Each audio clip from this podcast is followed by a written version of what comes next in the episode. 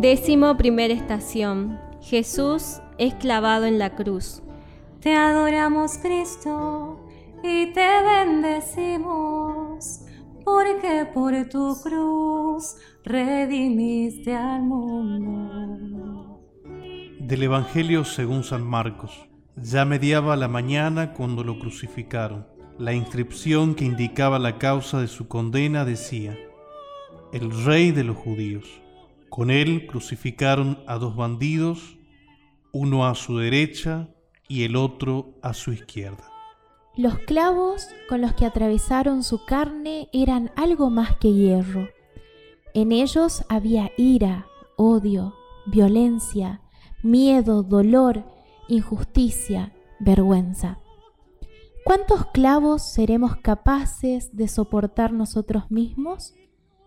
¿Cuántos seguiremos clavando? Jesús se entrega aquí a la bondad del Padre. Inevitablemente su vida llega a su fin y aún en ese extremo se muestra bondadoso. Qué hermoso combate puede ofrecernos la bondad contra esos fríos y ensangrentados clavos.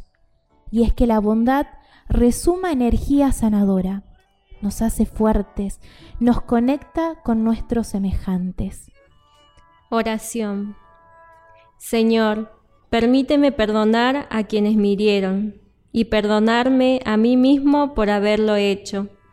Que tu bondad guíe cada uno de mis pasos y que en ella repose sanado.